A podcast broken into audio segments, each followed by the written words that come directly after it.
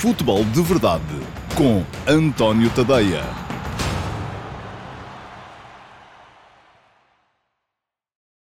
Ora, então, olá pessoal, sejam muito bem-vindos à edição número 123 do Futebol de Verdade. Hoje é segunda-feira, é dia 5 de fevereiro de 2024 e um, hoje vamos aqui ter uh, não só ataques rápidos, com a revisão daquilo que foi o futebol deste final de semana e também a antecipação daquilo que pode vir ainda ou que ainda falta jogar, uh, como também uh, um ponto da situação relativamente àquilo que vai ser o futebol de verdade esta semana, porque esta semana vai ser uma semana muito atípica. Vamos ter Taça de Portugal na quarta e na quinta-feira e, tal como já estava prometido, a partir dos quartos de final, que é o que se vai jogar, dois jogos na quarta, dois jogos na quinta, aquilo que vamos ter são edições especiais do Futebol de Verdade Flash no final desses quatro jogos da Taça de Portugal. Portanto, eu continuo a ser apenas um e não vou conseguir estar, por exemplo, na próxima quarta-feira, ao mesmo tempo a fazer a edição do Futebol de Verdade às 6 horas e a edição uh, do uh, Futebol de Verdade Flash relativa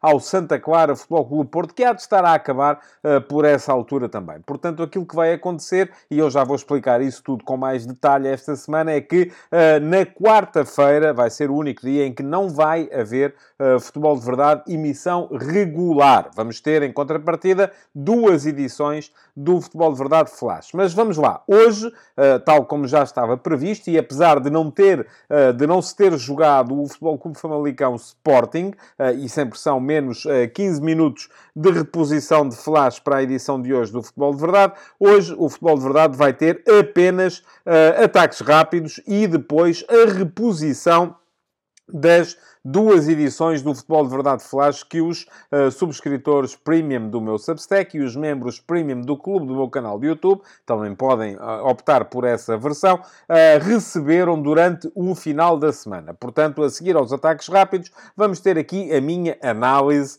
aos jogos, à fotografia tática das, das equipas, à performance individual dos jogadores e ao desempenho das equipas de arbitragem relativas a esse floco Flóculo Porto 0, Rio Ave 0 e a esse Benfica 3, uh, Gil Vicente 0. Já sabem, os subscritores premium do meu Substack já receberam estes vídeos no sábado à noite e no domingo à noite. Aqueles que o não são, não deixam de uh, os poder ver, porque eles vão estar aqui em reposição hoje, no final de, de, dos ataques rápidos e ainda dentro da emissão de hoje do Futebol de Verdade. Amanhã, terça-feira, dia 6, vamos ter ataques rápidos e vamos ter QA. Portanto, malta, já sabem, é deixar perguntas na caixa de comentários do programa de hoje. E aquelas que ficarem na caixa de comentários do programa de hoje vão ser uh, somadas às que já ficaram nas caixas de comentários dos últimos programas, desde a da, da última edição do QA, e de todas elas eu vou escolher uma uh, para responder aqui no QA que vai estar no Futebol de Verdade de amanhã, terça-feira, uh, dia 6 de fevereiro. Portanto, amanhã, já sabem, QA com duas perguntas. Uma que vem aqui mesmo do meu canal de YouTube e podem aproveitar desde já para se inscreverem no canal. Fica aqui o link uh, para poderem fazê-lo. Se o fizerem, façam-me outro favor, é clicar em cima do sino para ativar as notificações. Uh, e dessa forma serão avisados sempre que houver novos programas aqui uh, no canal. Pois muito bem, quarta-feira não há futebol de verdade, emissão regular, emissão das 18. Porquê? Porque mais ou menos por volta dessa hora, enfim, não vai ser às 18, perdão, porque às 18 em princípio estará a acabar o jogo, enfim, veremos ainda se há prolongamento ou não, ah, mas teremos aqui o futebol de verdade flash do Santa Clara Futebol Clube do Porto. Qual é que é a nuance? É que quem vai receber essa edição do Flash uh, logo nesse dia são apenas os subscritores premium do meu Substack e os um, membros premium do meu clube, do clube do meu canal de YouTube. Os outros terão que esperar pelo dia seguinte, quinta-feira, para poderem ver esse, tanto esse vídeo relativo ao Santa Clara Flóculo Porto, como ainda o vídeo uh, que diz respeito ao uh, União Desportiva de Leiria Sporting, que há de ir mais à noite uh, depois para os subscritores premium do meu Substack e para os membros premium do clube do meu canal de YouTube. Pois bem, quinta-feira como uh, só haverá jogos uh, mais ao final do dia, e deixem-me cá para ter aqui exatamente as horas para não vos estarem a enganar. Na quinta-feira haverá mais dois jogos da Taça de Portugal, 18h45, Vitória Sport Clube Gil Vicente, 20h45, Futebol Clube Vizela Benfica. Pois bem, haverá na mesma Futebol de Verdade a edição regular das 18 horas, eh, que durará ali sensivelmente até às 18h45, mas para acabar antes do Vitória Sport Clube Gil Vicente, vai ter apenas ataques rápidos e a reposição dos dois flashes que os Premium receberam na véspera. Portanto, já sabem, quinta-feira, edição regular do Futebol de Verdade, 18 horas, é a hora do Futebol de Verdade, com ataques rápidos e a reposição das edições do Futebol de Verdade Flash relativas ao Santa Clara Futebol Clube do Porto e ao União Desportiva de Leiria Sporting. Depois, mais ao final do dia, os subscritores premium do meu Substack e os membros premium do uh, meu clube do canal receberão então as edições do Flash do Vitória Sport Clube Gil Vicente e do Vizela Benfica. Uh, Sexta-feira, uh, por fim, no dia 9 de fevereiro, haverá outra vez futebol de verdade, com uh, ataques rápidos, com reposições dos flashes dos jogos de quinta, isto não tem nada que saber, é sempre igual, mas sexta-feira, em virtude disso tudo, já teremos uma edição particularmente comprida do Futebol de Verdade, não haverá live. Portanto, sexta-feira não há live, vamos ter, sim, ataques rápidos, QA e reposição de duas edições do Futebol de Verdade Flash. Portanto, vai ser uma semana um bocadinho atípica, esta que aí vem, mas uh, continua a ser uma semana em que podem usufruir das, uh, de várias edições uh, do Futebol de Verdade, porque todos os dias estarei aqui em contacto convosco. Já sabem, inscrevam-se no canal, aproveitem para ativar as notificações e assim serão avisados sempre que houver novos conteúdos. Se quiserem ser dos primeiros a poder ver as edições do Flash, então é que uh, terão mesmo de ser das duas uma. Ou subscritores premium do meu Substack, e fica aqui o link para quem quiser aproveitar e fazer a subscrição premium do meu Substack, que é por lá uh, que eu todos os dias também envio conteúdos novos, uh, textos jornalísticos novos para os subscritores um, ou então uh, membros premium do meu do clube do meu canal de YouTube. E aqui neste próprio vídeo têm com certeza uma maneira de lá chegar ao clube do canal uh, para o caso de quererem inscrever-se como membros premium do clube do canal. E pronto, chega de um, explicações. Vamos já a seguir entrar com os ataques rápidos. Futebol de verdade com António Tadeia.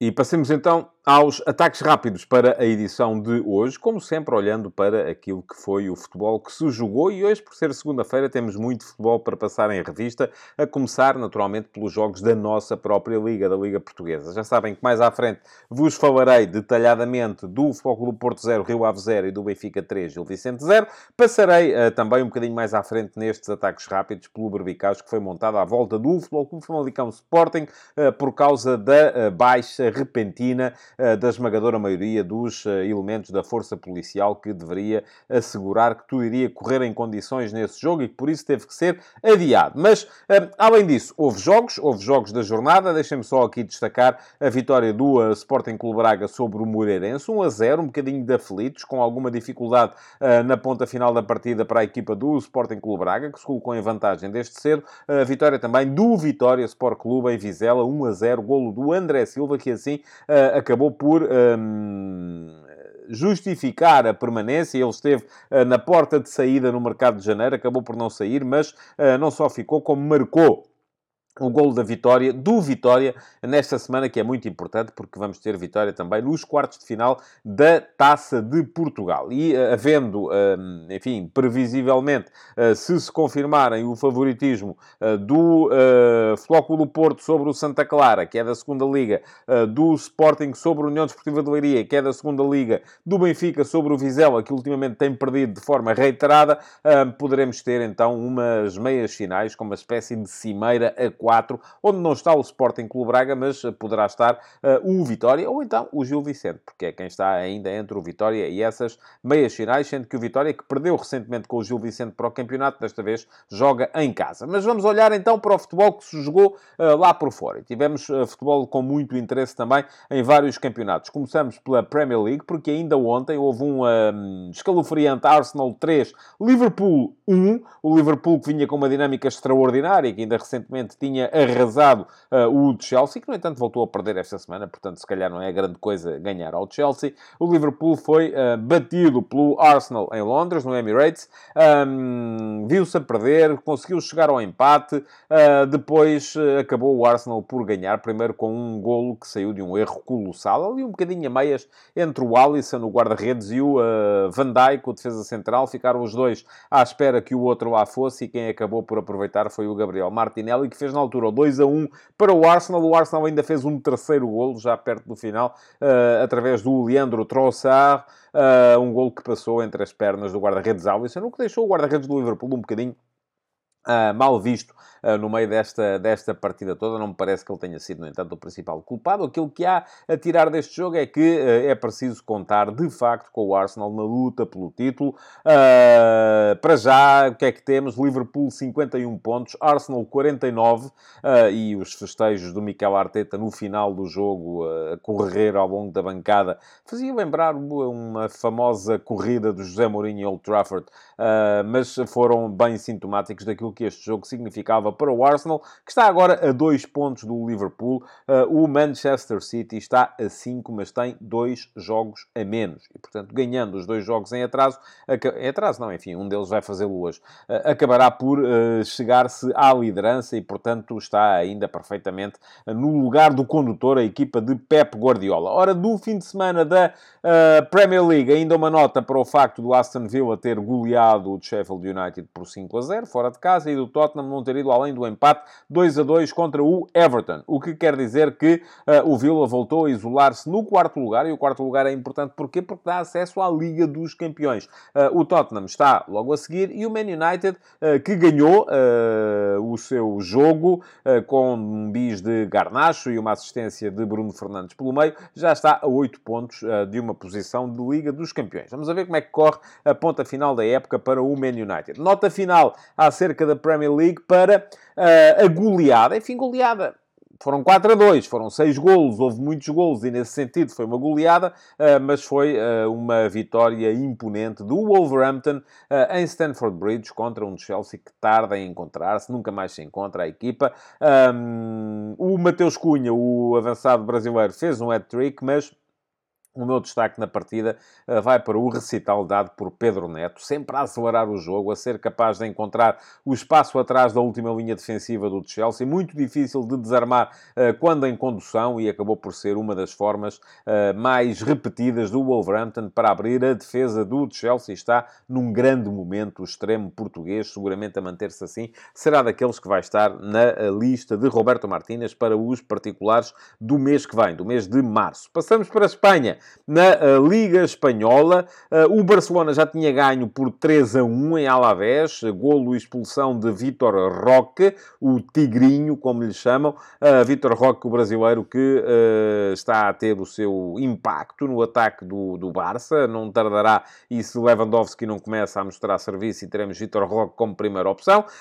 o Girona perdeu uma boa oportunidade de voltar a igualar o Real Madrid porque empatou em casa casa 0 a 0 com a Real Sociedade. Não foi capaz uh, de ganhar o jogo. Eu já vos tinha dito aqui na sexta-feira que esta Real Sociedade é uma equipa muito difícil de bater. A Real Sociedade raramente perde jogos um, e, portanto, acabou por não perder também na visita ao líder, ao líder não, ao, ao uh, vice-líder, assim é que é, que era o Girona. Depois uh, foi o Atlético, foi o Real Madrid quem perdeu também a possibilidade de se destacar mais um bocadinho, o jogo com muitas dificuldades para o Real Madrid de Carlo Ancelotti. Porquê? Porque não tinha defesas centrais. Já vos tinha falado também aqui disto na última uh, sexta-feira. Uh, além das lesões de longa duração de David Alaba e de Éder Militão, havia ainda a ter em conta a lesão uh, sofrida no último jogo do Rudiger, mais um dos centrais da equipa, e a lesão também uh, de, uh, perdão, e o castigo uh, de uh, que por isso mesmo não podia jogar, viu o quinto amarelo na ponta final desse último jogo do Real Madrid, o que significava que para este jogo Ancelotti tinha apenas um defesa central para jogar, era Nacho, acabou por jogar contra o Atlético Madrid com Nacho e com Carvajal, um defesa direito de raiz, como central pela direita, o que quer dizer que o Real Madrid teve algumas dificuldades para formar um 11, o que é estranho quando se trata de uma equipa tão poderosa no plano financeiro como é este uh, Real Madrid. O Real, mesmo assim, Uh, esteve na frente, marcou Brahim Dias, belíssimo jogo feito por Brahim Dias uh, nesta, nesta, nesta partida. Uh, o golo, enfim, teve alguma sorte, mas o Real até podia ter chegado ao segundo, depois em contra-ataque. Em contra a verdade é que o Atlético de Madrid na segunda parte foi, foi mais forte, já tinha tido um golo anulado por causa de um fora de jogo, sem intervenção direta no lance, mas claramente a impedir o guarda-redes Lunin de poder chegar à bola de Saúl Nigas eh, e depois acabou por marcar, ehm, já perto do final também, já no período de compensação, por Marcos Llorente aos 90 mais 3, o gol do empate, eh, o que quer dizer o quê? Real Madrid 58 pontos, Girona 56, Barcelona 50, está a 8 pontos do primeiro, enfim, está a 2 pontos mais perto, mas ainda muito longe. Atlético Madrid 48. Vamos ver ainda o que é que isto vai dar daqui até a final. Na Bundesliga, sem novidades, ganharam tanto o Leverkusen como o Bayern. O Leverkusen com bis de Tela uh, venceu por 2-0 fora de casa o Darmstadt. O Darmstadt perde com toda a gente, portanto não foi uh, grande proeza. O Bayern de virada conseguiu ganhar em casa ao Borussia Mönchengladbach por 3 bolas a uma e continua a 2 pontos do Leverkusen. Portanto, tudo em aberto ainda na luta pelo título na Alemanha não poderá dizer-se a mesma coisa de França, onde o Paris Saint-Germain ganhou por 2 a 1 em Estrasburgo e acabou por uh, beneficiar do empate entre os seus dois perseguidores. O Stade Brest e o Nice empataram 0 a 0. Neste momento, PSG 47 pontos, Nice 39, Stade Brest 36, uh, o que quer dizer que, uh, enfim, já são uh, 8 pontos para o segundo, 11 pontos para o terceiro. Paris Saint-Germain a caminho de mais um título de campeão campeão francês. E deixem-me só alertar-vos para o facto de, neste fim de semana, um, ter saído a atualização de 2024 uh, relativa à série Donos da Bola, a atualização francesa. Uh, foi no sábado, sábado saiu no meu Substack o texto com os donos da bola do futebol francês e aquilo que está muito em causa neste momento, não só por causa das dificuldades que os clubes franceses tiveram para renovar, ou estão a ter para renovar o acordo de venda de direitos televisivos, mas também uh, porque não se vê muita competição competitividade no futebol francês. O PSG geralmente ganha, mas também não consegue depois aquele boost que seria uh, ganhar uma Liga dos Campeões. Uh, enfim, uh, o futebol francês está neste momento um bocadinho em quebra no ponto de vista da, da receita, o que está a levar muita gente a querer sair, a querer vender. vamos a ver o que é que vai acontecer nos tempos mais próximos. Está tudo lá explicado na atualização de 2024 dos donos da bola relativa à Ligue 1 e o link para poderem lá chegar está aqui. Todos os donos dos 18 clubes da Ligue 1 francesa. Uh, quem é que está para vender? Quem é que acaba de comprar? E também houve esse caso do Strasbourg, que foi comprado pelos donos do Chelsea, um, que desta forma estão a começar a querer montar então um tal uh, grupo semelhante ao grupo Red Bull ou ao grupo do uh, City, um pouco por essa Europa fora. Vamos continuar, porque em Itália houve jogo muito importante. O Milan já tinha ganho por 3 a 2 em Frosinone, mais uma vez Jovic a ser decisivo, mas ontem houve Inter e Juventus. Já vos tinha dito também que a esperança da Juventus seria conseguir pelo menos um empate neste jogo. Não conseguiu. Uh, acabou o Inter por ganhar por 1 a 0, graças a um autogolo de Gatti, uh, depois de Pavard ter falhado uma tentativa de pontapé de moinho e de Thuram, uh, que estava atrás de Gatti, não ter conseguido finalizar. Foi o defesa da Juventus que meteu a bola dentro da baliza de Chesney, que depois, na segunda parte, fez uh, um punhado de excelentes defesas, impedindo que o resultado se alargasse. O Inter ganhou mesmo assim 1 a 0, o que quer dizer que tem agora 4 pontos de avanço sobre a Juventus, tem 57, a Juve tem 53, sendo que o Inter tem um jogo a menos, por causa da supertaça. Portanto, uh, tudo, em, tudo uh, muito, caminho quase aberto para o Inter poder vir a ser campeão de Itália, recuperando o título que tinha perdido para o Napoli no ano passado. O Milan já está longe, está com 49 pontos, o que quer dizer que são 8 pontos com um jogo a mais, portanto não será fácil ao Milan já chegar lá. Ainda por essa Europa fora, nota para o empate entre o Ajax e o PSV Eindhoven. O PSV voltou a não ganhar, portanto está a começar a perder um bocadinho daquele uh, uh, lastro que trazia naquela série incrível de vitórias consecutivas com que começou a temporada. Desta vez empatou em Amsterdão com o Ajax, 1 a 1, continua a manter 10 pontos de avanço sobre o Feyenoord, reduziu de uh, 10, de 12 para 10, porque o Feyenoord ganhou fora de casa ao Alkmaar e, portanto, está um, neste momento a 10 pontos do PSV, ainda amplamente favorito para vir a ser campeão. Competições de seleções. Já há semifinalistas, tanto na CAN em África como na Taça da Ásia. Na CAN, eh, a presença portuguesa ficou resumida a José Peseiro, selecionador da Nigéria, que ganhou 1 a 0 a Angola um, e vai defrontar agora nas meias finais a África do Sul. Uh, as meias finais são as duas na próxima quarta-feira, dia 7. Uh, a Nigéria, tendo ganho 1 a 0 a Angola, apurou-se. Apurou-se também a África do Sul, que eliminou nos penaltis a seleção de Cabo Verde, depois de um empate a zero. O que, uh, o que há a realçar deste jogo é que Cabo Verde, em 5 penaltis, só converteu um. Portanto, fica difícil assim conseguir uh, sucesso neste tipo de competições. Uh, na outra meia-final, vamos ter frente a frente a Costa do Marfim, a equipa da casa, continua a superar os adversários sempre de uma forma absolutamente uh, inesperada. Desta vez, a Costa do Marfim ficou reduzida a 10 homens ao minuto 43 por expulsão de Kosono, o central do Leverkusen. Um, estava, esteve a perder, chegou ao empate com um golo ao minuto 90 e depois, mesmo a jogar com um a menos, conseguiu ganhar no prolongamento, ganhou 2 a 1 uh, o jogo uh, contra o Mali e, portanto, está na meia-final, onde vai defrontar a República Democrática do Congo, que, por sua vez, ganhou por 3 bolas a 1 à Guiné-Conakry. Portanto, temos meias finais Nigéria de uh, Zaidu, do Futebol Clube Porto, de Chidozi, do Boa Vista, de Bruno Onyemaichi, do Boa Vista, contra a África do Sul, onde joga Citol, do Tondela, e foi titular uh, nesse jogo contra, o, contra a seleção de Cabo Verde. Uh, e do outro lado, a Costa do Marfim de Diomande, que não está a jogar, não tem estado sequer no banco, desde que mudou o selecionador, contra a República Democrática do Congo de Simone Banza.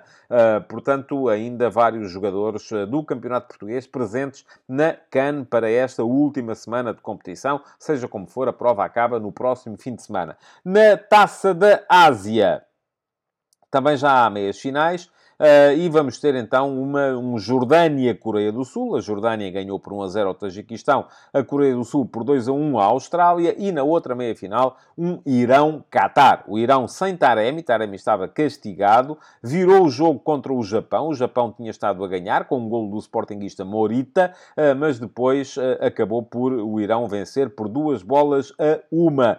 o que quer dizer que vai ser o, o Irão quem vai estar na meia-final contra o Qatar que eliminou o Uzbequistão, joga em casa, eliminou o Uzbequistão nos penaltis, uh, tendo o penalti decisivo sido marcado por Pedro Miguel Rorró, um jogador uh, português uh, que se naturalizou Qatari. Portanto, é ele, o lateral direito, foi ele que marcou o penalti decisivo para a seleção do Qatar. Por fim, ainda acerca do futebol que já se jogou, nota apenas para a derrota do Palmeiras de Abel Ferreira na Supertaça do Brasil contra o São Paulo. Não houve golos, o jogo ficou 0 a 0, mas o São Paulo ganhou nos penaltis. Hoje, à bola, e a bola hoje começa às 7h45, a bola que vale a pena ver, ou que pelo menos tem mais uh, uh, destaque aqui. Às 7h45 temos um Roma-Cagliari, um, a Roma com mais um jogo em que parte como favorita, poderá ganhando uh, aproximar-se mais uma vez das posições de Liga dos Campeões, das quais estava tão afastada quando José Mourinho foi despedido.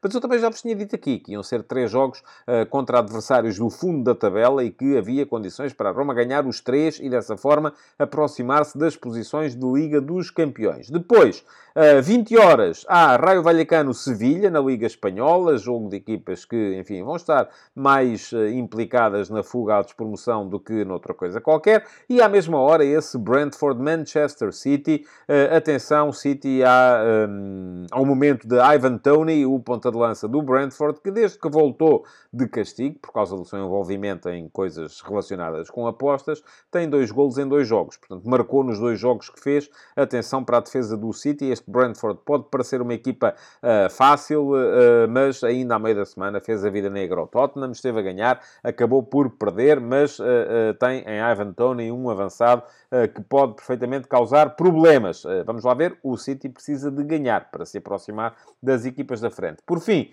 20 e 15, há um Casa Pia Boa Vista, duas equipas em dificuldades. O Casa Pia porque vem da goleada em Alvalade contra o Sporting, dos tais 8 a 0 que terão deixado a equipa meio abananada. O Boa Vista porque neste mercado de inverno, perdeu Tiago Moraes e também não vai ter Bozenic, que acabou por não se transferir para o Sevilha, mas está fora da convocatória por causa da maneira como tentou forçar a transferência para o futebol espanhol. Portanto, vamos lá ver o que é que vai sair dali. Ora, muito bem, mais coisas, só para vos dizer ainda, uh, relativamente ao que se passou uh, nestes últimos dias, que ontem Jorge Nuno Pinto da Costa apresentou a sua candidatura à presidência do Futebol Clube do Porto. Eu escrevi sobre o tema hoje, no último passo, e aqui fica o link para poderem ler o que eu lá escrevi, muito resumidamente.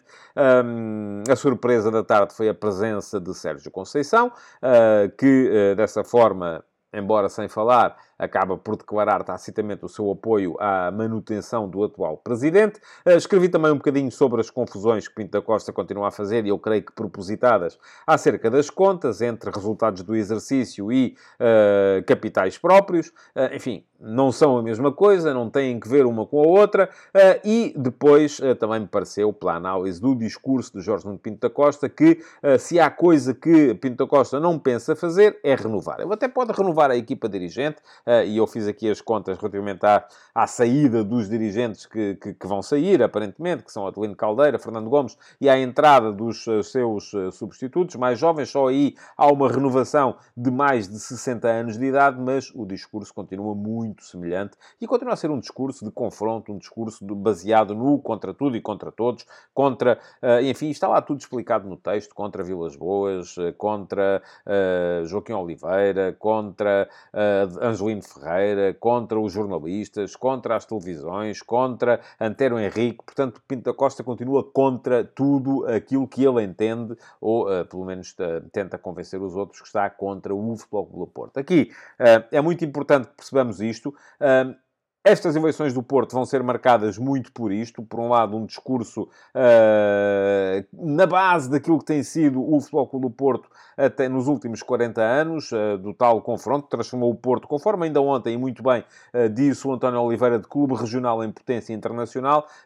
Por, do outro lado, um discurso que se pretende renovado, que se pretende diferente, que se pretende que dê um passo noutro, noutro sentido. E aqui não se trata de dizer o que é que está certo ou errado. Enfim, só quem lá está, eu já disse isso na RTP no outro dia, só quem lá está é que pode sentir. Uh, a questão aqui é só de perceber as diferenças. E os adeptos e os, só, os sócios é que vão ter que dizer queremos isto ou queremos aquilo. E depois, uh, feita a escolha, é uh, respeitar-se aquilo que é a democracia acabar por, uh, por uh, deliberar. Bom, não se jogou uh, no sábado esse Flóculo Famalicão Sporting. Também passei por esse tema no último passo de hoje.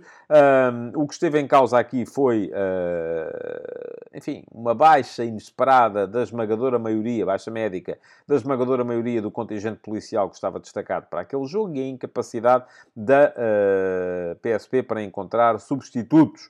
Um, não vejo aqui, e já vi, já li muito isso, não vejo aqui nenhuma tentativa uh, do Estado, uh, da polícia, favorecer o Benfica para que o Benfica chegue à frente do campeonato. Acho que isso são fantasmas uh, na, na cabeça das pessoas. Acho que era muito mais fácil um, à PSP, aos, aos seus, enfim, não à PSP enquanto organismo, mas aos seus agentes criarem ruído à volta de um jogo que se realizasse em Famalicão uh, do que num jogo que se realizasse no Porto ou em Lisboa, onde seria naturalmente mais fácil encontrar uh, substitutos, e acabou por uh, acontecer isto neste Futebol Clube Famalicão Sporting.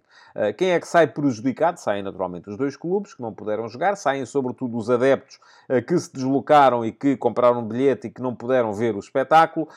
Sai a Liga, porque vai passar a ter as suas contas ligeiramente alteradas. E atenção, se o Sporting ganhar no próximo, na próxima quarta-feira à União de Leiria eh, na Taça de Portugal. E se for seguindo, e basta que siga mais duas eliminatórias na Liga Europa, esta próxima contra o Young Boys e a outra depois contra quem uh, lhe aparecer pela frente, só haverá possibilidade deste jogo se desenrolar no final de abril. Portanto, estamos a falar aqui de. Estamos agora no início de fevereiro, início de março, início, quase três meses depois da data que devia ser uh, realizado. Isto vem, de certa forma, mexer um bocadinho com aquilo que é a normalidade uh, da organização da nossa liga, mas não há nenhuma possibilidade. Porquê? Porque o Sporting tem jogos ao fim de semana e a meio da semana, em todas as semanas daqui até lá, com exceção dos, das semanas que estão, ou daquela semana e meia que está designada para as datas FIFA, para os jogos das seleções.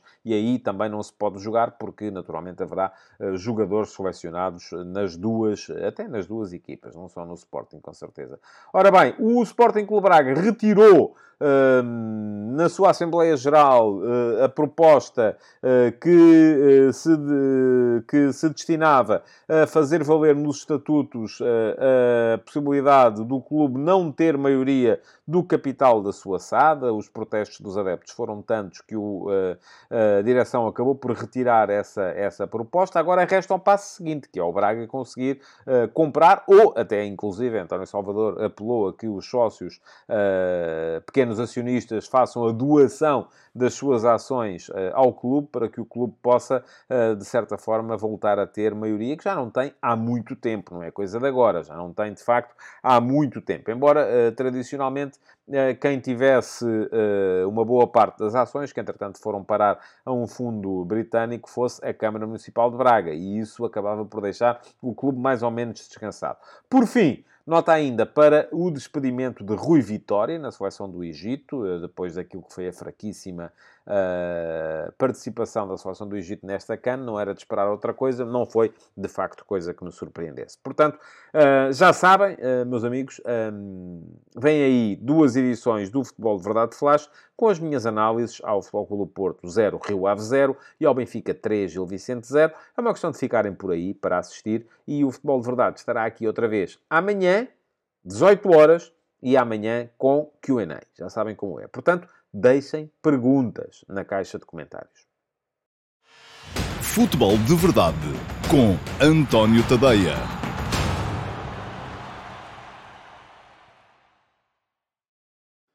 Olá a todos e sejam muito bem-vindos ao Futebol de Verdade Flash para o Futebol Clube Porto 0, Rio Ave 0.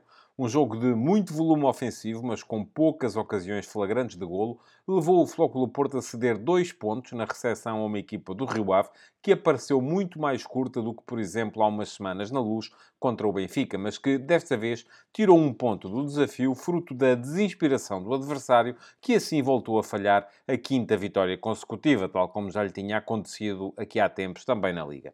Os Dragões tiveram 71% de posse de bola e remataram 24 vezes, mas a sua produção atacante não os levou a mais do que a um cerco improfícuo aos Condenses, como se percebe pelo recorde da Liga, que foram os seus 23 pontapés de canto a favor. Sem os dois médios que funcionavam como farol da sua equipa, Amin e Guga, o primeiro por suspensão e o segundo por ter sido transferido em janeiro, Luís Freire meteu toda a sua fé na atuação dos três defesas centrais e do guarda-redes, Jonathan, mas acabou por abusar das suas contribuições porque a equipa não conseguia sequer respirar com bola e se limitava a resistir.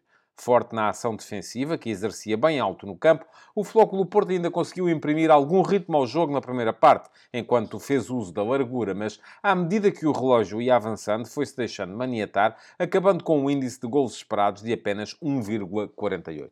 Devia ter chegado para ganhar, ainda assim, mas a verdade é que quando se acercou das redes vilacondenses com mais perigo, a equipa de Sérgio Conceição claudicou.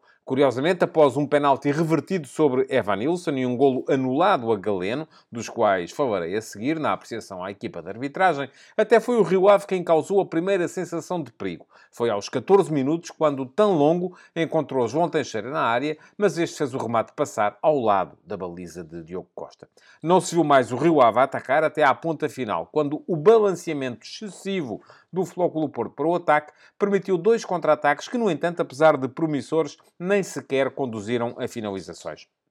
E foi a vez de, quase sempre através de combinações entre Francisco Conceição e Evan Nilsson, o Flóculo Porto ameaçar marcar. Aos 19 minutos, um cruzamento do primeiro apanhou o segundo em boa posição, mas o remate foi desviado para canto por um corte de Anda Aderlan. Aos 33, após um movimento da direita para dentro, o extremo forçou Jonathan a uma boa defesa. E logo a abrir a segunda parte, numa tabela entre os dois, Evan Nilsson também esbarrou na oposição do guarda-redes visitante. À medida que o jogo avançava, o Flóculo Porto começava a precipitar as decisões, a ter cada vez menos paciência para explorar a largura e quanto mais a equipa cercava a área, mais as situações de perigo começavam a escassear. Jonathan ainda teve que se opor com boas defesas a remates de Evan Nilsson aos 63 minutos, no seguimento de mais um trabalho do inevitável Conceição, e de Alan Varela numa ressaca após um dos muitos cantos de que o Flóculo Porto beneficiou. Mas o golo é que não apareceu. Poderia dizer-vos que o Rio Ave viu premiada uma estratégia mais cobarde, depois de ter saído de mãos a abanar da luz, onde tinha sido bem mais corajoso, mas no fundo estaria a enganar-vos. Porque se o Rio Ave hoje não jogou mais, foi muito porque o Flóculo do Porto não deixou. Para os Dragões, o problema é que o jogo pedia mais do que essa componente defensiva. Havia que superar a sempre bem escalonada resistência e Vila Condense. E isso a equipa de Sérgio Conceição nunca conseguiu fazer.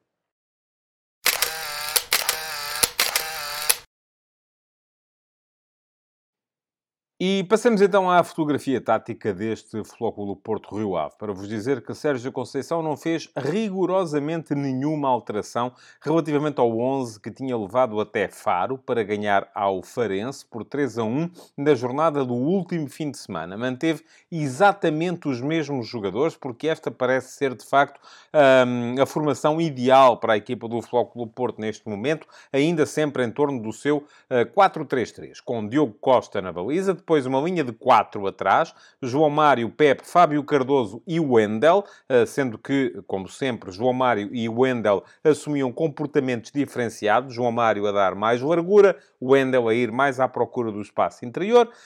Depois, meio campo a três, com Alain Varela atrás de uh, eh, PP e de Nico Gonzalez. PP como médio ofensivo interior direito, Nico Gonzalez como médio ofensivo interior esquerdo. Embora em determinados momentos Nico baixasse para próximo de Varela, o que leva a que este triângulo de meio campo assuma uh, duas vertentes. Uma com Nico uh, e Varela atrás de PP, PP a aparecer mais como 10, e outra com Varela atrás, mais destacado como médio defensivo, e PP pela direita e Nico pela meia esquerda.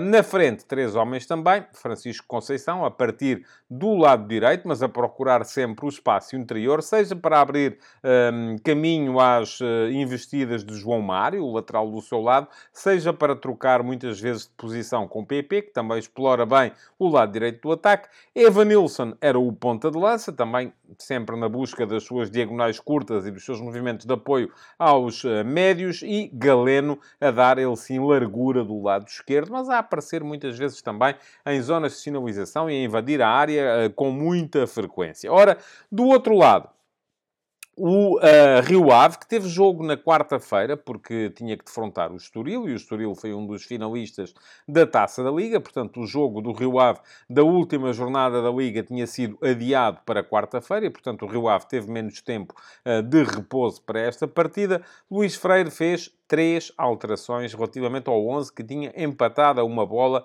com essa equipa do Estoril. Trocou o central esquerdo, Patrick William, uh, por Nóbrega. Uh, no meio campo não tinha Amin, o médio centro mais defensivo, que estava castigado. Tinha visto um cartão amarelo que o afastou desta partida e, portanto, cedeu a sua vez a Mateo Tanlongo. E mais à frente substituiu o atacante Yakubu Aziz por João Teixeira, que se estreou como titular na equipa do Rio Ave. Já tinha jogado uns minutos contra o Estoril, no entanto. Ora, o Rio Ave apareceu uh, no seu habitual 3-4-3, mas também com algumas nuances uh, dinâmicas. Jonathan foi o guarda-redes, depois linha de três defesas centrais, com Josué a jogar pela direita, Nóbrega a jogar pela esquerda e Aderlan Santos como central do meio.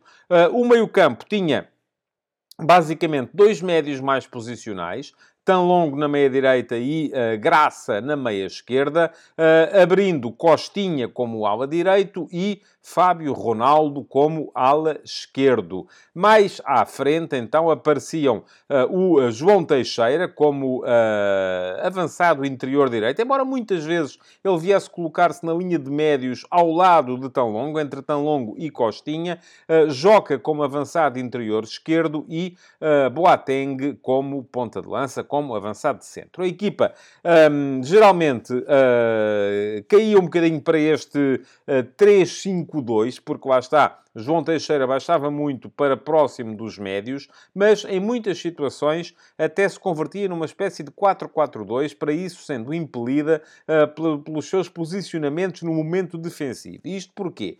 Porque o central esquerdo, Nóbrega, acompanhava sempre Francisco Conceição, o extremo direito do Futebol Clube do Porto. Mas o central direito, uh, auxilia, Josué, auxiliava Aderlan no controlo a uh, Evanilson, ficando o extremo esquerdo do Futebol do Porto, Galeno, mais para Costinha, o ala direito. Portanto, havia aqui um comportamento diferenciado entre Costinha, que era forçado a acompanhar o extremo esquerdo do Porto, Galeno, e uh, Fábio Ronaldo, o ala esquerdo do Rio Ave, uh, que por sua vez uh, estava mais fixado no, na atuação de João Mário, o defesa direito do Clube do Porto. Isto levava a que muitas vezes o Rio Ave aparecesse com uma linha de quatro atrás. Costinha, Josué, Aderlan e Nóbrega, subindo Fábio Ronaldo para a zona de meio campo, onde muitas vezes também fazia linha de 4 uh, com João Teixeira, que neste caso cobria o lado direito do meio-campo, tão longo e uh, Graça, uh, ficando então depois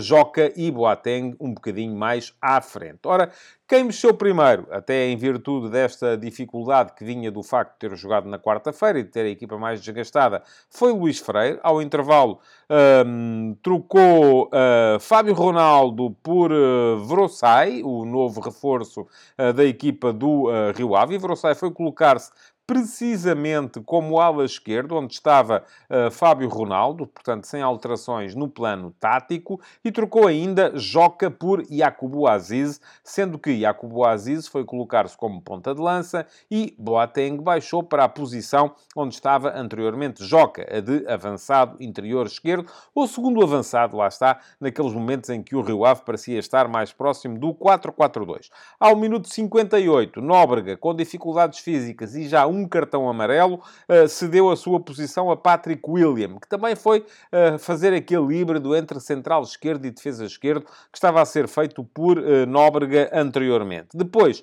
ao minuto 72, saiu no Rio Ave ainda, também, quarta alteração antes que o Futebol do Porto fizesse a primeira, saiu João Teixeira para dar entrada a Úmaro Embaló. são jogadores diferentes. João Teixeira mais médio, Úmaro Embaló mais extremo. Foi na altura em que o Porto estava a começar a subir com mais gente, a deixar a sua um, zona mais eh, baixa uh, mais descoberta e, portanto, tentou uh, Luís Freire meter gente mais veloz, gente com mais capacidade de dar velocidade e verticalidade ao seu jogo, embora não tenha retirado daí uh, grandes resultados. Mexeu Sérgio Conceição pela primeira vez ao minuto 74, trocando Galeno por Ivan Reimer, extremo esquerdo por extremo esquerdo, não houve alterações táticas nesta questão, e trocando ainda Nico Gonzalez por Tony Martins Martínez. E com Tony Martínez em campo, o Porto passou a ter dois pontas de lança. Ficaram a jogar muito a par. Evan Nilsson e Tony Martínez, com Francisco Conceição aberto na direita, Ivan Raime aberto na esquerda e PP, neste caso, a formar dupla de médios com Alan Varela, embora soltando-se muito para aparecer também nas imediações da área. Eh, depois, uh, trocou uh, Luís Freire tão longo por Vitor Gomes, ao minuto 79, refrescou o meio campo, tirou também um jogador que já tinha cartão amarelo para tentar segurar melhor aquela zona e até final só quem mexeu foi o Flóculo Porto.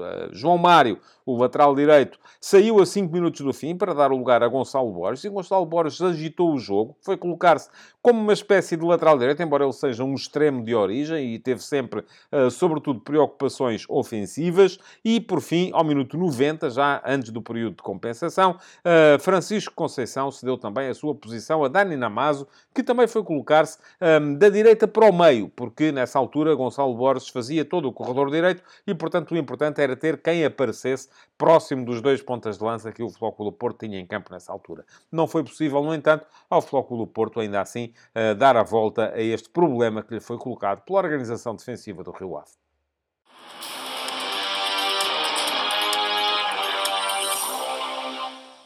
O Flóculo Porto teve muita bola, teve muito jogo dentro do meio-campo do Rio Ave, mas não conseguiu criar assim tantas ocasiões de perigo, o que já de si uh, vem demonstrar que as suas unidades de meio-campo e ataque não estiveram tão inspiradas quanto se calhar uh, o jogo pediria. Ainda assim, houve dois jogadores um, com uma atuação acima da média. Francisco Conceição, sempre muito agitador, sempre em busca das situações de um para um, sempre à procura de desequilibrar uh, da direita para o meio, foi dos pés dele tanto do esquerdo, que é o seu pé mais forte, como às vezes até do direito, que saíram as situações mais perigosas uh, do Flóculo Porto, quer tenha sido com ele a finalizar, quer tenha sido em solicitações que tinham quase sempre como destinatário Evanilson, também muito ativo uh, no ataque do Flóculo Porto e também muito capaz uh, de criar perigo para a baliza do Rio Ave. Ainda assim, já se percebe que quem saiu a rir do jogo foi a equipa do Rio Ave, pelo que os heróis principais estavam do outro lado.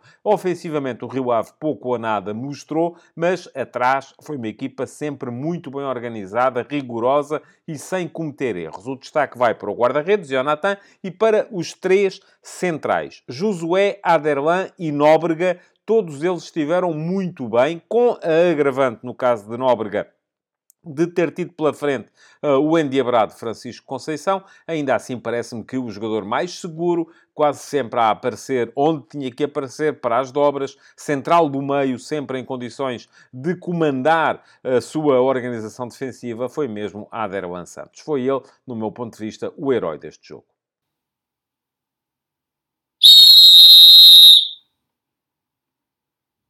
Foi muito trabalhosa a arbitragem de António Nobre, auxiliado em duas ocasiões com a eficácia pelo VAR Fábio Melo. Já se sabe quando um clube grande joga em casa e não está em vantagem, acabam por repetir situações de área em que ele é chamado a intervir, mas no entanto, embora com o auxílio do VAR, acabou António Nobre por decidir sempre bem. Vamos passar aqui muito rapidamente em revista os lances mais uh, contestados ou mais questionados desta partida. Logo ao minuto 2. António Nobre assinalou penalti uh, de Nóbrega sobre Eva Nilsson. Depois foi chamado a ver as imagens por Fábio Melo. Percebeu-se que, de facto, não havia falta. Havia, isso sim, uma simulação do atacante do Flóculo do Porto e, por isso mesmo, reverteu a decisão. Não houve penalti, houve sim cartão amarelo para Eva Nilsson logo a partir desse momento. 10 minutos.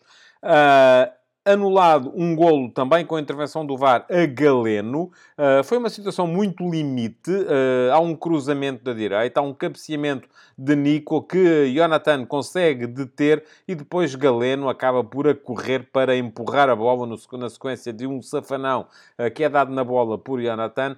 sucede que Galeno estava em fora de jogo no momento do cabeceamento de Nico Gonzalez. Eram apenas 4 centímetros. Nas imagens televisivas até pareceu mais, mas foi um fora de jogo muito no limite, uh, tirado com o auxílio do VAR. Minuto 16, um, há uma situação duvidosa na área do Porto, mas havia, antes disso, um fora de jogo quilométrico de Boateng, que foi assinalado pelo árbitro auxiliar, e portanto nem sequer uh, valeu a pena chegar uh, tão longe no lance, em que Fábio Cardoso acaba por se embrulhar com Boateng dentro da área. Ao minuto 40, mais um gol anulado ao Flóculo Porto, agora por fora de jogo de Wendel, no seguimento de uma jogada que foi muito bem desenhada, várias tabelas sempre ao primeiro toque, só que antes do gol de Evan Nilsson, quem lhe faz o último passe é o Wendel, eh, que de facto estava, e depois as linhas do VAR vieram a demonstrá-lo, 19 minutos em fora de jogo. Depois, na segunda parte, basicamente, e ainda na primeira, mesmo aos 45 mais 3,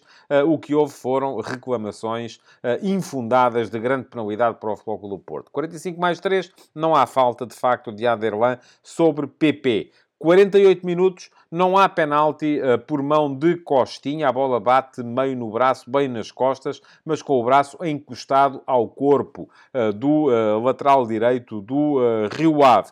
Minuto 52, a bola bate também no braço ou no cotovelo, na mão de Jacobo Aziz, mas lá está, mais uma vez, o braço está encostado ao corpo e sem ganho de volumetria. Minuto 67, mais um penalti pedido por falta sobre o PP, também não houve qualquer falta. E, por fim, ao minuto 90 mais 2, uh, acontece a expulsão de Boateng, justa, dois amarelos bem mostrados ao atacante do Rio Ave. Tinha visto o primeiro ao minuto 85, por impedir a marcação de um livre uh, de forma rápida por PP, e depois, aos 90 mais 2, viu o segundo por derrubar Gonçalo Borges, com até algum perigo para o jogador do Flóculo do Porto. Portanto, bem expulso, Boateng já no período de compensações deste jogo. Acabou por ser regular a arbitragem de António Nobre, embora com o auxílio do VAR, eh, não cometeu erros que prejudicassem o decurso da partida.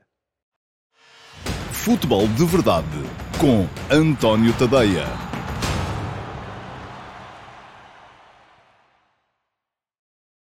Olá a todos e sejam muito bem-vindos ao Futebol de Verdade Flash para o Benfica 3, Gil Vicente 0. Dois golos e uma bola no poste nos primeiros quatro remates do jogo, sempre na sequência de pontapés de canto, permitiram ao Benfica uma noite tranquila contra uma equipa do Gil Vicente que não caiu vitimada pela forma ambiciosa como procurou sempre estender-se pelo campo, mas sim pela falta de rigor que exibiu sempre na defesa das bolas paradas e pelas dificuldades em controlar de uma forma eficaz a largura com a fidelidade à sua linha de quatro homens atrás. A noite voltou a ser a demonstração da forma como Di Maria não precisa de ser um portento de intensidade para influenciar o desfecho dos jogos. O argentino meteu na cabeça de Artur Cabral a bola que este mandou ao posto, logo aos 5 minutos, na sequência de um canto curto na direita, e depois repetiu a graça aos 15, agora num canto aberto batido da esquerda, que o ponta de lança, deixado à vontade, desta vez não desaproveitou e abriu mesmo o marcador. E foi quando a equipa do Gil Vicente começou a ganhar algum algum conforto na circulação de bola, eh, chegando até ao meio campo de ataque, que o Benfica atingiu o 2 a 0. Marcou o João Neves aos 34 minutos, depois de ganhar dois duelos consecutivos na área. O primeiro a Félix Correia, o segundo a Ruben Fernandes, na sequência de mais um canto de Di Maria que Otamendi desviara nas alturas. O Gil Vicente ainda não tinha sequer chegado perto da baliza de Trubin e já tinha uma montanha elevadíssima para escalar. O jogo acabou naturalmente por ser marcado pela facilidade com que o Benfica concretizou em golos a sua superioridade territorial. Os encarnados acabaram com 12 remates contra 5, mas 4 das 5 tentativas gilistas surgiram apenas na última meia hora, já com o placar num irrecuperável 3 a 0. É que a vantagem permitiu ao Benfica baixar as linhas e o ritmo, ganhando espaço para meter no relevado a sua forma preferida de jogar, o ataque rápido. Disso acabou por se ressentir o volume ofensivo da equipa de Schmidt. Ainda assim, antes de o Gil Vicente sonhar sequer em ser perigoso, o Benfica chegou aos 3 a 0. Buta desviou para canto o remate de Cabral, que aos 39 minutos levava selo de perigo, e foi o guardião Andrew quem deteve um cabeceamento do ponta de lança a abrir a segunda parte. Até que chegou mesmo o 3 a 0, marcado por Rafa aos 49 minutos, a culminar uma iniciativa de Morato e Orsnes pela esquerda. Ao nono remate, o Benfica conseguia o terceiro golo, e não só arrumava o resultado, como congelava de vez o jogo.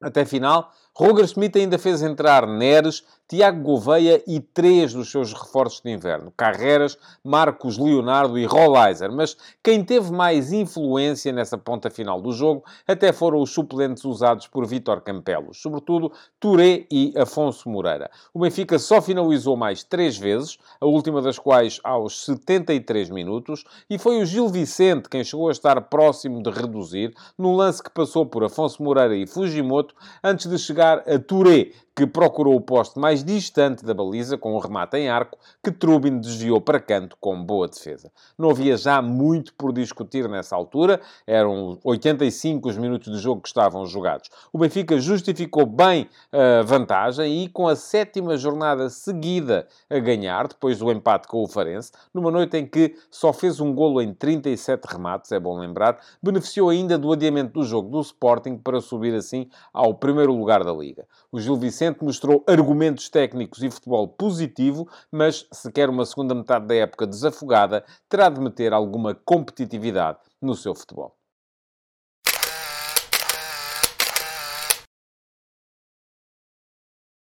E façamos então a fotografia tática deste Benfica Gil Vicente, um jogo que foi marcado pela capacidade do Benfica para atacar nas bolas paradas e pela dificuldade do Gil Vicente em defendê-las, hum, sendo que, além disso, houve também a apontar o facto de o Gil Vicente ter muita dificuldade para uh, cobrir a largura do campo, mantendo sempre a sua organização defensiva em 4-4-2 e nunca recorrendo a uma linha de 5 que lhe permitisse ocupar de forma um bocadinho mais uh, racional toda a largura do relevado do Estádio da Luz. Ora, o Benfica fez duas alterações uh, relativamente ao 11, que na última jornada da Liga tinha ganho por 4 a 1 na Reboleira ao Estrela da Amadora. Verificou-se o regresso de Alexander Bá para a posição de lateral direito, uh, mas quem saiu uh, não foi o lateral direito desse jogo, que tinha sido Orsnes, foi, isso sim, João Mário, que deixou a zona de meio campo ofensivo, o lado esquerdo do ataque, podemos chamar-lhe assim, para onde derivou então Orsnes, que passou de defesa direito para avançado uh, interior uh, esquerdo. além disso, Schmidt trocou ainda um homem no meio-campo, abdicando de Coxo para fazer jogar Florentino, que voltou a formar dupla de médios com João Neves. Sendo assim, o Benfica, no seu habitual 4-2-3-1, não muda isto nunca, com Trubin uh, na baliza. Depois, Bá foi o lateral direito, não deu tanta hum, viabilização uh, pelo espaço interior como costuma dar Orsnes quando a equipa ataca, o que forçou também Di Maria a aparecer um pouco mais dentro do que é habitual, mas Bá foi sempre um jogador capaz de dar a tal largura que o Benfica aproveitou. Bá foi o lateral direito, Uh, António Silva e Otamendi, os dois centrais. Morato, o lateral esquerdo, continua a demonstrar capacidade para chegar à frente a partir dessa posição. Dupla de médios formada por João Neves e Florentino, sendo que o Benfica ora saía em 2 mais 2, ora saía em 3 mais 1, e quando o fazia, geralmente era João Neves quem baixava para perto dos centrais uh, para auxiliar no início da organização ofensiva, dessa forma ganhando superioridade numérica face aos dois homens com que o Gil Vicente procurava impedir esse início de organização, e depois três homens uh, no apoio ao ponta de lança, que foi Artur Cabral. Eram eles Di Maria, mais a partir da direita, Rafa pelo corredor central e Orsnes mais a partir da esquerda. Mas atenção, porque aqui as trocas de posição foram até mais habituais, eh, mais uh, uh, normais do que é habitual. Uh, aquilo que se viu foi muitas vezes Orsnes a vir para o espaço interior, para o corredor central, Rafa a aparecer muitas vezes na esquerda e o próprio Di Maria, que lá está, não tinha a possibilidade que geralmente, quando jogava Orsnes como lateral direito, lhe era dada de encostar claramente na linha porque o lateral vinha para dentro,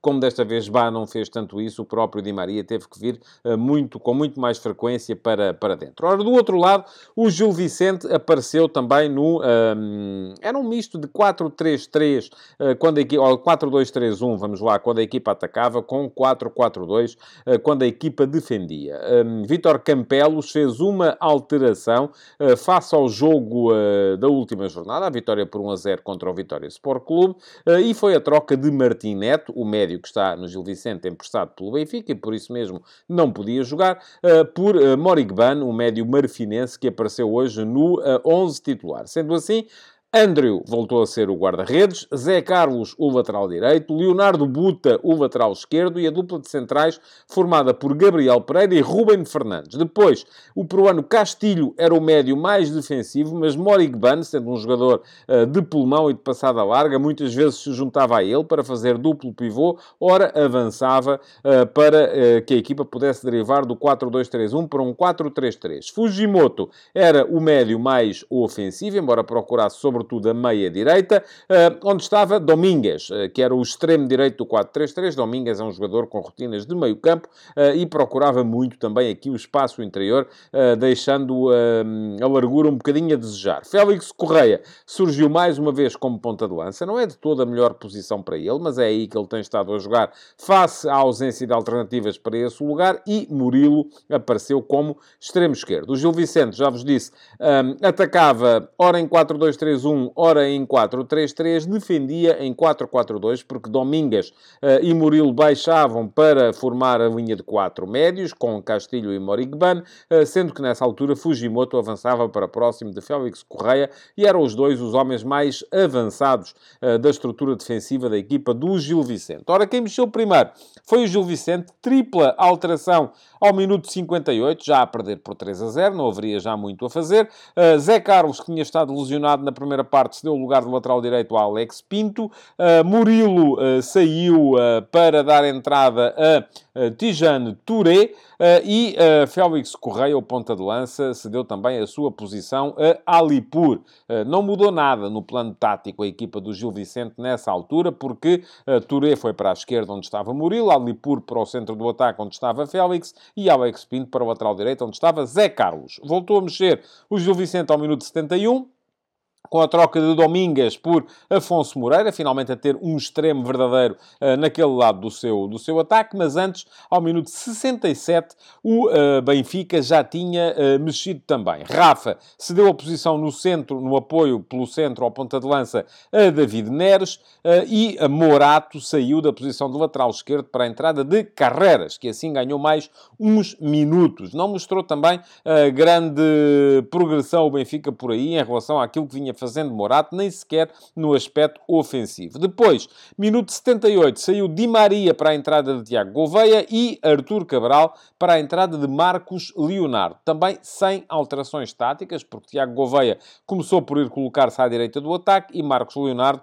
como ponta de lança. Foi só quando, ao minuto 86, João Neves cedeu a vez a Rollizer, que Rollizer foi jogar para a direita, derivando então Tiago Gouveia para a esquerda e baixando uh, Frederick Orsnes para segundo médio ao lado de Florentino. Por essa altura, já o Gil Vicente tinha trocado uh, um dos seus médios, Castilho, que já tinha cartão amarelo, se deu a vez a Rowan Wilson, mas também aí sem alterações do ponto de vista tático.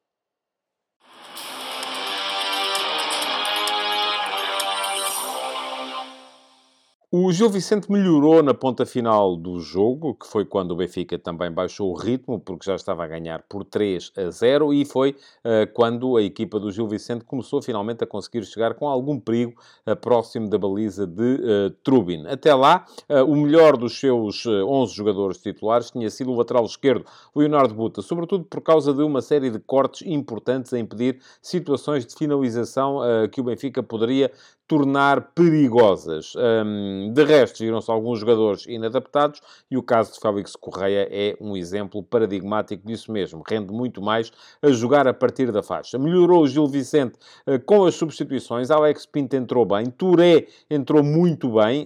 Um, foi mesmo o melhor jogador da sua equipa, apesar de só ter alinhado na última meia hora. E o próprio Afonso Moreira, que jogou 20 minutos, também uh, deu um belíssimo contributo à uh, ponta final da equipa do Gil Vicente. Os heróis, no entanto, face ao 3 a 0, é natural que estivessem do outro lado. Di Maria, sem hum, grande, sem muita intensidade, acabou por ser decisivo, porque esteve nos lances dos uh, dois primeiros uh, golos, uh, da mesma forma que Artur Cabral voltou a mostrar boa capacidade de intervenção, embora a finalização que ele fez para a bola que mandou ao poste tenha sido um pouco trapalhona, depois acabou por se redimir, marcando o primeiro golo, e esteve ainda numa série de lances em que conseguiu carregar a equipa para a frente. O herói do jogo, no entanto, no meu ponto de vista, foi João Neves. Uh, fez uma belíssima exibição a partir da zona do meio campo, fez um golo, um golo importante porque foi o segundo, voltou a ganhar imensos duelos e a dar uma dinâmica muito interessante à equipa do Benfica uh, no período em que era importante que a equipa fosse para, para a frente.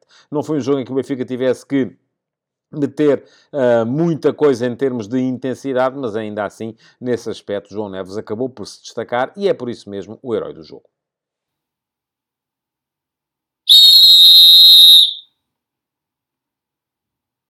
Não teve problemas a arbitragem de Tiago Martins, que nem sequer precisou de ser uma única vez chamado ao VAR por, ao monitor do VAR por Gustavo Correia. Um, chama apenas a atenção para dois lances, um deles logo ao minuto 2, eh, quando Gabriel chega em Artur Cabral dentro da área do Gil Vicente, foi mais forte do ponto de vista físico, o avançado do Benfica caiu, mas sem que houvesse qualquer falta, portanto julgou bem logo no campo uh, Tiago Martins, e depois ao minuto 34, no segundo gol do Benfica, repete-se um pouco a situação, mas ao contrário. Porquê? Porque João Neves chega também nas costas uh, de Félix Correia, no, após um pontapé de canto. O jogador do uh, Gil Vicente caiu, mas também, havendo contacto, não há uh, qualquer falta. Mandou seguir Tiago Martins e fez muito bem, porque o lance era absolutamente regular. Boa, portanto, a arbitragem de Tiago Martins, sem casos para ter que resolver com grandes dificuldades. Futebol de Verdade